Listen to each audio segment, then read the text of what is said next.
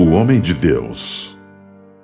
E o homem de Deus é exigido, cobrado, açoitado, culpado e flagelado.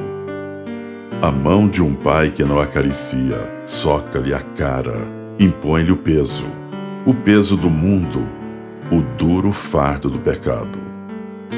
O erro constante, nato, marcado a ferro e fogo, desde antes do primeiro suspiro, da primeira divisão celular a pregação é de que já nascemos no desacerto e na culpa, e cá estamos para espiar pecados, para pagar uma pena nossa e de outro, para retribuir o sofrimento com sofrimento, para ser carne e sangue forjados no fogo. E segue então o homem com a crença de ser carne e sangue, com a limitação do invólucro, grilhões amarrados aos pés então, o outro passa a ser também apenas mais um bolo de carne perambulando com panos e potes. No meu humilde coração, eu prefiro crer no Deus do silêncio, da paz.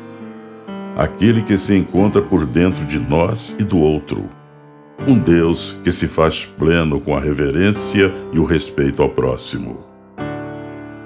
Um Pai amoroso que conhece os mais inóspitos recantos do homem o dito eu sou que eu sou, que nessa nomenclatura deixa claro que Deus é o homem em sua alma e que reverenciar a Deus é respeitar a si mesmo, amar-se, amar ao próximo, fazer o bem, olhar para dentro e profundo, ouvir o silêncio e buscar a paz que vem. Amém.